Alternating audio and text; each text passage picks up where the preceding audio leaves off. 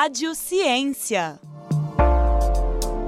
Olá, bem-vindo à Rádio Ciência. Meu nome é Ana Luísa Perigo, eu sou estudante de jornalismo da Universidade Federal de Ouro Preto e hoje eu vou entrevistar as autoras do artigo Oportunidades e Desafios no Ensino Superior, experiências de universitários de camadas populares da Universidade Federal de Ouro Preto. Esse artigo apresenta resultados de entrevistas com universitários cotistas em vulnerabilidade social, ingressantes no início de 2013 em cursos prestigiosos da Universidade Federal de Ouro Preto. Antes de começar, vamos conhecer as nossas entrevistadas? Hoje contamos com a presença de Marisa Aparecida Costa Pena, técnica administrativa em educação pela Universidade Federal de Ouro Preto, e Rosa Maria da Exaltação Coutrin, doutora em Sociologia e Política pela Universidade Federal de Minas Gerais. Ela é professora na Universidade Federal de Ouro Preto. Sejam muito bem-vindas e obrigada por aceitar o convite.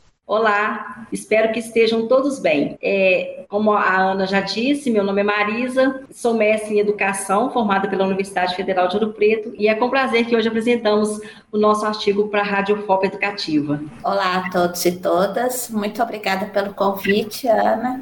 Estamos muito felizes por estarmos aqui e dizer também que o professor Daniel Abud Seabra também é autor desse artigo que a gente está apresentando aqui, que foi o co-orientador da Marisa na sua dissertação de mestrado. Muito obrigada. Bom, para a gente começar nossa entrevista, Rosa, bem no começo do artigo, se fala sobre as políticas educacionais implantadas nas últimas décadas, programas do governo como SISU e Enem. Que papel esses projetos tiveram para o acesso dos alunos de camadas populares no ensino superior? Bem, nas últimas décadas, nós tivemos um avanço muito significativo é, com relação às políticas de acesso à universidade, principalmente as universidades públicas, mas também muito significativo nas universidades privadas, de estudantes de camadas populares que, sem essas políticas de ações afirmativas, não teria sido possível. Então, os anos 2000, a década de, de 2000, 2010 foram importantíssimas pra, para o acesso de pessoas de diferentes cor e raça, de diferentes gêneros, em vários cursos de alto prestígio, baixo prestígio. Então, foi realmente um, momento muito importante na nossa, nas nossas políticas sociais, nas nossas políticas educativas que permitiram a maior diversidade dos nossos estudantes nas universidades e que, diga-se de passagem, estão brilhando né, e trazendo assim resultados fantásticos. Marisa, o contraste entre a realidade do mundo universitário e a dos estudantes pobres pode afetar o convívio social? Pelo que a gente pode perceber nos, com os nossos entrevistados, é, essa questão de diversidade, inclusive de, de das questões de ensino médio ensino fundamental que eles vieram, né? É, o convívio familiar e, inclusive, o dia a dia deles, é, muitas vezes é percebido com muita diferença, né? Nessa, entre os estudantes da, vamos dizer, da ampla concorrência e esses cotistas, cotistas principalmente é, pelo nível social de cada um, né? Mas o que os nossos estudantes entrevistados, entrevistados nos revelaram é que entre os estudantes mesmo, assim, não há um preconceito direto contra eles. Mesmo porque na UFOP, é, o estudante que entra por cota só é divulgado na época da, da do vestibular mesmo, do, do, vestibular não, da inscrição e da matrícula. Depois, nem, nem professores, nem colegas não tem uma, um, uma listagem que identifique cada um. Então, esse convívio com os, com os colegas, ele é bastante tranquilo. Né? Já as questões é, acadêmicas e, e, vamos dizer assim, de oportunidades dentro da instituição, essas sofrem mais o peso né, do, do nível socioeconômico, porque devido a, ao ensino fundamental ser em escolas menos favorecidas, e às vezes nem é o caso de todos, porque algumas escolas públicas são as escolas militares ou as escolas de Colune, né, como a gente tem de Viçosa, a gente tem muitos, muitos alunos da UFOP que provém de lá, mas assim, é, as, as condições né, que eles tiveram no ensino fundamental e médio, muitas vezes são menos prestigiosas, vamos dizer assim, ou, ou dão menos oportunidade para esses alunos cotistas, né? Então, eles às vezes sentem muita dificuldade, no início do curso principalmente, para se adaptar ao mundo universitário e para se adaptar às questões acadêmicas dos cursos. Rosa, você vê essas desigualdades sociais podendo ser propulsoras de crescimento pessoal? Olha, as desigualdades sociais, elas não, elas não favorecem ninguém, né? É uma situação extremamente difícil que a gente vive no Brasil. As desigualdades sociais, elas colocam é, as pessoas em em situações de, de, partida, como a própria Marisa acabou de falar. Esses alunos chegam à universidade, quando eles vêm de, de camadas populares e escolas de periferia, que tem pouca estrutura, elas chegam à universidade e para alcançar o nível exigido por esses, pelos professores e pelo próprio padrão acadêmico na universidade, essas pessoas sofrem muito. Isso traz um sofrimento mental, físico e desigualdades socioeconômicas, elas dificultam muito a, a trajetória escolar desses sujeitos e principalmente na universidade. Agora, o que a pesquisa da Marisa mostrou é que esses jovens e essas jovens, eles chegam à universidade no início, eles têm é, dificuldades com a aquisição da matéria, né, da adaptação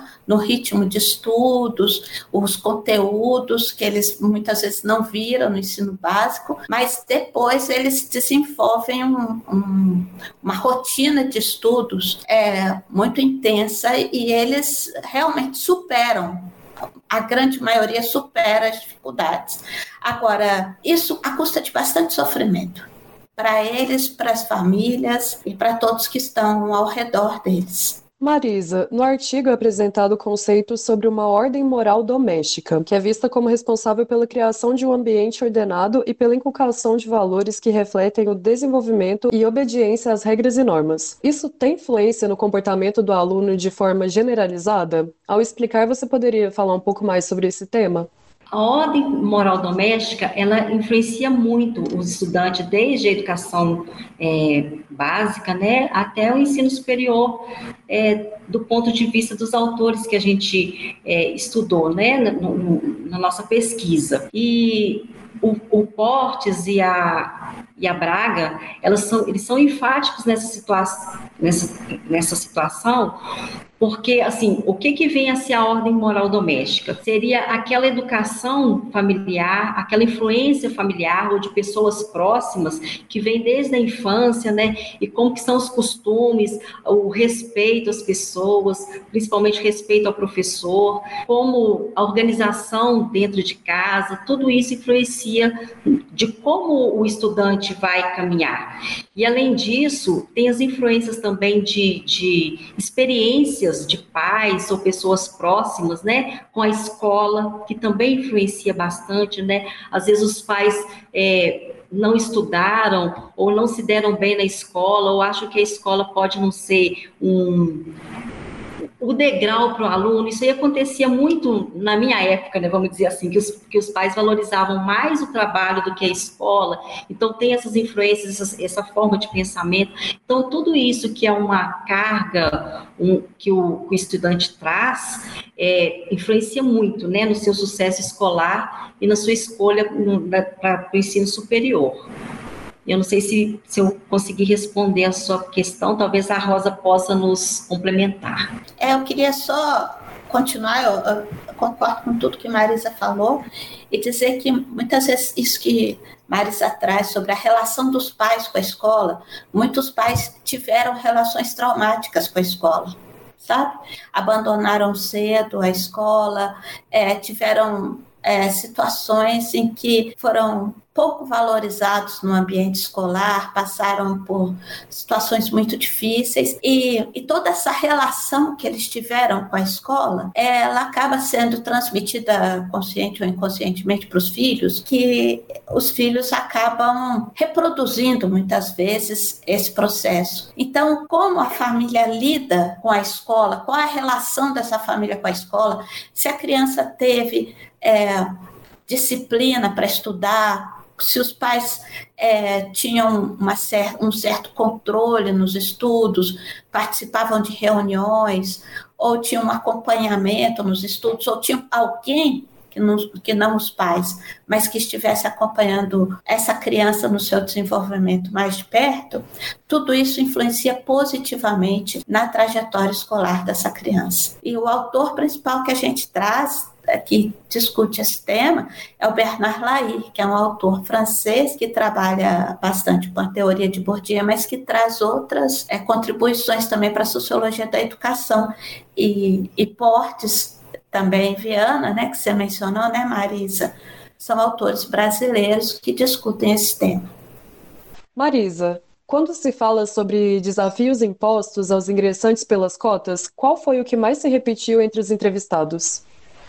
Então, os maiores desafios apresentados pelos, pelos alunos entrevistados, né, os, os estudantes cotistas, foram de, de cunho financeiro mesmo, né, para se manter em Ouro Preto, devido ao alto é, nível, alto custo de vida que a gente tem na cidade, mas também apresentaram a questão de moradia, é, mais em relação também ao convívio nessas moradias, adaptação em repúblicas, ou mesmo morar com outras pessoas, de forma particular, mas é, e também os, o, a adaptação, principalmente nos primeiros períodos do curso. Esse foi um grande desafio para eles apresentados, por, devido a, a, a, bagagem que eles trouxeram de ensino médio, né? Assim, é, a maioria, a maioria não, todos de escola pública, algumas escolas, como a Rosa já citou, né, de periferia. Então, assim, a grande dificuldade, talvez a maior dificuldade mesmo apresentada, tenha sido essa adaptação ó, nos primeiros períodos do curso. E Marisa, os ingressantes pela ação afirmativa participam das mesmas atividades universitárias e possuem as mesmas oportunidades dos de demais estudantes? De uma forma geral, a gente pode dizer que sim, que todos os, todas as oportunidades abertas aos alunos da ampla concorrência podem ser, né, podem ser realizadas pelos alunos cotistas. Mas a gente verificou em, nosso, em nossa pesquisa que as atividades, além delas se diferenciarem de acordo com os cursos, né, as atividades oferecidas, né, tanto de extensão quanto de iniciação, iniciação científica, elas são diferenciadas entre os cursos também de acordo com o nível social do curso e o prestígio do curso. E a gente verifica também que, por exemplo, a, a mobilidade acadêmica internacional é, é, é um dos, do, do, das atividades que elas são mais é, acessíveis, vamos dizer assim, aos alunos de ampla concorrência, que na maioria de maior nível socioeconômico, né? É, alguns alunos entrevistados nos apresentaram que às vezes você tem essa oportunidade de fazer esse intercâmbio, mas alguns deles requerem alguma aplicação financeira, algum investimento. Então, por esse motivo, eles não conseguem ir. Outro motivo também que eles apresentaram de, às vezes, não participar de algumas atividades é, ofertadas pela UFOP é exatamente pelo despendimento de, ou despendimento de financeiro, até mesmo da, da situação deles de estudo, vamos dizer assim, né, de oportunidade. Porque, por exemplo, no curso de medicina, no curso de medicina, o aluno entrevistado, ele falou assim, olha, eu não, não quis ir no intercâmbio porque eu me senti fora, assim, não me senti preparado para ir para esse intercâmbio, mesmo porque ele não teve uma preparação da língua estrangeira que o permitisse fazer esse intercâmbio. Então, a gente vê que, às vezes, a, a, bagagem que ele traz, né, no caso, língua estrangeira e até outros conhecimentos, podem fazer com que ele não consiga acompanhar essa oportunidade, não consiga é, participar dessa mobilidade acadêmica. No mais, os, as outras atividades de iniciação científica também, às vezes, requerem uma bagagem maior do ensino médio, até pelas, pelas escolhas, pela seleção né, que eles participam que eles têm que participar para poder fazerem parte desses grupos, a gente percebe que nos cursos, vamos dizer assim, de menor prestígio, de menor concorrência ou de menor nível social do curso, a maioria dos alunos que participam de, de atividades extracurriculares, eles participam de monitoria, tutoria e dessas atividades que são mais simples, entre aspas, né? É, então, há uma diferença, sim, mas as oportunidades são abertas, não pode dizer que eles são impedidos de participar. Rosa, que fatores contribuíram para o ingresso e a permanência dos estudantes de estratos populares que estudam na universidade? Em primeiro lugar, a, a oportunidade. Né? Essas pessoas, quando a oportunidade aparece, elas realmente agarram unhas e dentes e não soltam. Então, a gente observa, né, pelo estudo da Marisa, que a evasão desses estudantes é, tem um percentual muito baixo. São estudantes que permanecem nos cursos e essa política as políticas de ação afirmativa, a lei de cotas e as possibilidades que são ofertadas, esses estudantes eles eles aproveitam toda e qualquer possibilidade que aparece para eles, eles aproveitam. A não ser que sejam dificuldades muito grandes, como a Marisa acabou de falar. Não, não vou fazer um intercâmbio é, para o exterior, porque não não tive curso de língua estrangeira. Um jovem de camadas médias, né, das elites, ele tem domínio de língua estrangeira uh, os jovens das camadas populares, embora no caso que agora é o programa extinto, né, Ciências Sem Fronteiras, os jovens de camadas populares, é, se você for fazer um levantamento, além dele ser ofertado para cursos de maior prestígio e cursos das áreas de exatas e de biológicas, as humanas ficaram de fora, né? Uhum. São cursos que, que recebem estudantes com, com menor nível socioeconômico, muitas vezes. Então, é, quando você observa que, que as oportunidades são, são ofertadas e eles têm condições né, mínimas de aceitar o desafio, eles aceitam. São pessoas muito determinadas, mas que muitas vezes não têm aquele, aquela base necessária para para chegar no mesmo pé de igualdade que um estudante de camadas médias e das elites. Marisa, você acredita que a classe social que essas pessoas são inseridas também tem influência na idade que elas entram na universidade? Sim, com certeza tem influência. E o que a gente percebe é que, assim, quanto menor o nível socioeconômico, maior a idade de ingresso, né? A gente percebe isso tanto individualmente como nos próprios cursos. Porque, por exemplo, os cursos que a gente se, se dedicou ao estudo foram medicina e nutrição, engenharia civil e ciência da computação de João Molevade, é, direito e serviço social. Então, a gente percebe que no curso de serviço social, por exemplo, os alunos entram com idade mais avançada no curso. A gente tem, por exemplo, se a média é de 21 anos, no curso de serviço social a média é acima de 25. Então a gente percebe que há essa diferença sim.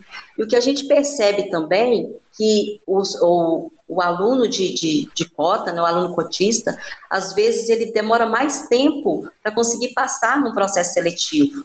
Então ele ingressa às vezes é, a maioria, né? A maioria em, em, idade mais avançada nesses cursos, sim, principalmente nos mais concorridos. Mesmo porque quem tem condição sempre faz um cursinho uhum. ou já vem preparado né, por, por escolas mais qualificadas.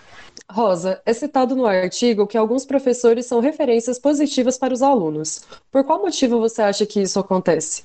É, esse, esse resultado foi uma surpresa muito boa, porque a gente ouviu o relato desses jovens que, que contavam das suas dificuldades, né, dos obstáculos que enfrentaram para chegar aonde chegaram e do, ao longo do processo. E, e nós vimos que muitos professores foram apontados, né, ou os professores muitas vezes são apontados como sendo aqueles que trazem mais dificuldades, porque não, não levam muito em consideração a vida pregressa desse aluno, né, a vida escolar pregressa. Então, trazem um nível único para todos os alunos e pressupõe que todos já sabem a matéria ou que todos têm condições de aprender na velocidade que, que o programa de curso é, exige né?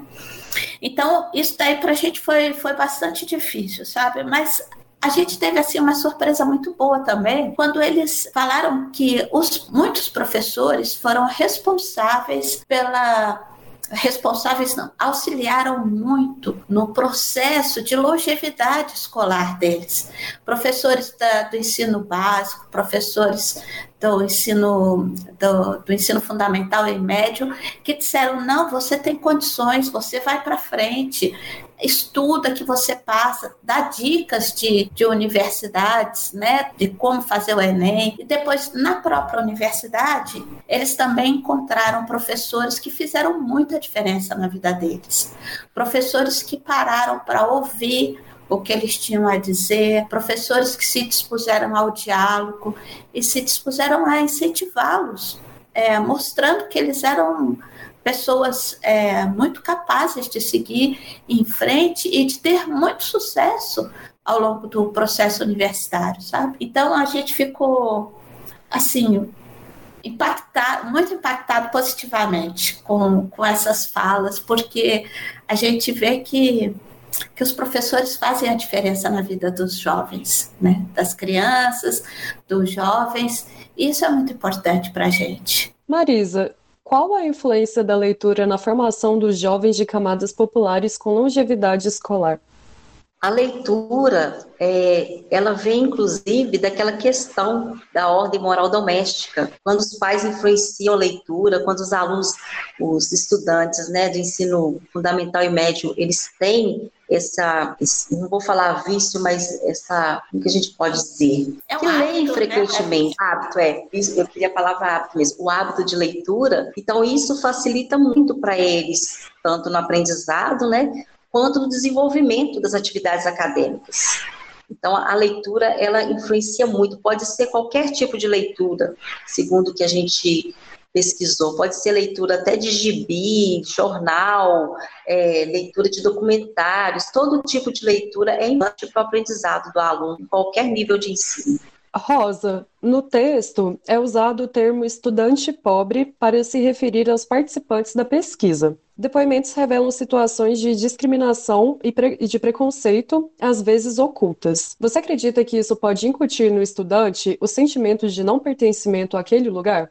Com certeza, Ana, com certeza. E, e, isso, e essa é uma, uma fala recorrente entre os estudantes, sabe, de camadas populares, de que muitas vezes, principalmente no início, como Marisa é, já mostrou, né, no início do curso, quantos e quantos pensam em desistir, falar, não, esse aqui não é o meu lugar, a universidade não foi feita para mim, ah, eu não estou no lugar que eu deveria estar. E muitos desistem a gente não pode, embora a gente traga aqui histórias de sucesso, de longevidade escolar, a gente não pode negar que ainda é ainda existe essa, essa realidade de estudantes que, que querem, perseveram, lutam muito. A, a universidade dá, dá apoio porque tem essas bolsas é, oferecidas pela, pela praxe, né? Que que auxiliam muitos estudantes, mas muitos não resistem à, à situação e acabam evadindo. Mas é, passando essa, esse momento, essa sensação de não pertencimento e chegando um pouco mais além no curso, eles começam a entrar nesse processo de adaptação né, que a literatura mostra para a gente é, muito claramente como é o processo de adaptação e posteriormente de afiliação, quando o estudante realmente se sente pertencente àquele lugar. E, e, é um processo que no começo é muito, muito difícil, muito dolorido, mas depois ele assume o seu papel e como a Marisa já, já mencionou, vai atrás da, das bolsas de pesquisa, bolsas de monitoria, bolsas de de é, pesquisa, monitoria e extensão, e ele vivencia a vida universitária plenamente. E usufrui no sentido de que aprende o máximo que ele pode no espaço que ele reconhece como dele. Então, é um processo muito bacana em que eles saem da universidade se reconhecendo enquanto é, profissionais que estão preparados para o mercado de trabalho. Bom, e para fechar nossa entrevista, Marisa, quando os estudantes foram questionados no estudo sobre as principais mudanças ocorridas a partir do ingresso no ensino superior, qual foi a mais relatada? A gente pode é, relatar aqui de uma forma geral, tanto no âmbito universitário quanto familiar, inclusive, porque a gente teve vários relatos de estudantes que falaram que a, na própria família houve é, mudanças, inclusive no pensamento né, do, dos, dos primos e outros familiares que acabaram sendo influenciados para ingressarem no ensino superior, para continuarem a vida é, de estudante é muito legal, porque muitos desses estudantes são os primeiros, né? A primeira geração, né, Marisa, de universitários. E, e eles dizem que os irmãos estão seguindo o caminho deles. Os irmãos mais novos, primos. Então, realmente, é, tem um efeito multiplicador. É, a gente percebe também, Ana, é, de, de, de, mudanças né, de comportamento dentro da própria família, até mesmo de, de comportamento, vamos dizer assim, comportamento alimentar, isso aí até eu vou não está escrito na nossa entrevista, mas a gente teve aluna de, de nutrição que nos falou sobre isso, que ela que assim, ela percebe que ela estudar na universidade trouxe um ganho de melhoria de vida para a família dela toda, entendeu? E, e aí a gente percebe também que os alunos, é, como pessoa, assim que eles conseguem ingressar na universidade e passar por esse período de adaptação, eles começam a sentir mais orgulho de si mesmo, eles começam a pensar assim, eu sou capaz e eu vou chegar lá e graças a Deus, a minha família e a todos, todo, todo o investimento que a minha família teve, todo, todo o trabalho que eu tive até aqui, valeu a pena. E muitos deles é, nos colocaram que pretendem, né, continuar nos estudos, ou, e, ou alguns deles também falaram que iriam direto para o mercado de trabalho para poder conseguir melhorar as condições familiares. Então, assim, a gente percebe que a universidade é muito importante para o crescimento e para o desenvolvimento dessas pessoas e de suas famílias e das pessoas que estão próximas a eles, né? Além do que, igual a Rosa já falou, de incentivo do exemplo, né, pelo exemplo que eles tentaram e conseguiram, e estão conseguindo é, passar pela universidade de uma forma até surpreendente, né, porque a gente pensa assim, que os alunos cotistas é, são os alunos, são os piores alunos da universidade, o desempenho deles puxa o curso para baixo, e isso a gente vê que na realidade não acontece. Esses alunos eles ingressam né, pelo Enem, às vezes com uma nota é, inferior, uma pontuação inferior, mas ao longo do curso eles acabam se igualando e até superando o desempenho de alunos que não são cotistas. Eles investem, se dedicam muito e o resultado é muito positivo. Bom, pesquisadoras Marisa e Rosa, agradecemos novamente a sua participação neste episódio do Rádio Ciência. Essa pesquisa, Ana, ela foi muito gratificante para mim e eu acredito que a Rosa também deve ter gostado muito de participar, bem como o professor Daniel, que foi um grande colaborador com a nossa pesquisa, dos resultados que a gente obteve, porque primeiro a gente é cheio de dúvidas, né, sobre como que é essa vida cotidiana desses alunos cotistas desde da universidade. Então a gente teve é, surpresas boas tanto de, de saber que esses alunos têm têm conseguido né, caminhar, têm tido um, um, uma história acadêmica de sucesso, né, e têm tido apoio da universidade, como também assim de conhecer mesmo o que que, que essa política de ação afirmativa tem trazido de bom, né, para esses estudantes e para a sociedade como um todo, porque a gente percebe que antes dessas, dessas políticas públicas, o, o, os alunos que, que participavam dos cursos, principalmente esses cursos é, mais elitizados, era só o pessoal de camada popular, é, de camada social elevada, né? Os, o curso de medicina, por exemplo, é, o, o, a participação de alunos negros era, era ínfima, assim, era raríssima. Isso, se a gente for lá na escola de medicina e passar pelo corredor e, e olhar os quadros, né, dos, dos alunos lá que têm diplomados, a gente vai perceber essa evolução de participação de alunos negros no curso, embora ela ainda seja muito pequena. Então, a gente ainda tem uma minoria negra participando desses cursos, mas ela tem aumentado com essas políticas de ação afirmativa. Assim também são os alunos de que eu acho até o mais gratificante ainda, pelo nível socioeconômico, porque muitas pessoas às vezes abandonavam o sonho de entrar numa universidade pela porque não tinham condições do ingresso, né, de ingressar, tanto pelo vestibular ou, ou, ou também porque a base que ele trazia não, não dava ali para ele um, a condição de, de, ter uma pontuação que conseguisse entrar no curso. Né? Ela não só continue, como possam ser implementadas novas políticas que dê condições a essas pessoas de camadas populares a ingressarem na, na universidade, para garantir um futuro um pouco melhor, pelo menos. Eu agradeço também a Ana pelo convite, agradeço a Rádio FOP e quero só aqui deixar um convite para todos e todas que se interessam por esse tema, para ler os artigos da Marisa, a dissertação dela também está à disposição, porque é uma dissertação linda, super bem feita, não é porque eu estou com a Marisa aqui que eu estou né, elogiando, mas é uma dissertação muito sofisticada, bem elaborada e que traz resultados inspiradores, muito inspiradores e, e muito bacanas sobre a nossa universidade. Então é isso. Obrigada, Ana. Obrigada a todos. Obrigada, Ana. Obrigada, Rádio FOP, pela participação. Obrigada, Rosa, por ter me orientado, professor Daniel. Obrigada ao FOP também pela oportunidade, e eu espero que essa oportunidade também seja de todos, que tenham o sonho de fazer seu mestrado, seu doutorado, e desses principalmente desses alunos cotistas, que eles sigam em frente e que o futuro seja brilhante. Muito obrigada. E para você que nos assistiu, as produções da Rádio FOP Educativa estão disponíveis no site radio.fop.br e também nas redes sociais. O nosso Instagram é @radiofop e no Facebook Rádio FOP. Nos principais tocadores de podcast, procure por UFOPcast. Até mais.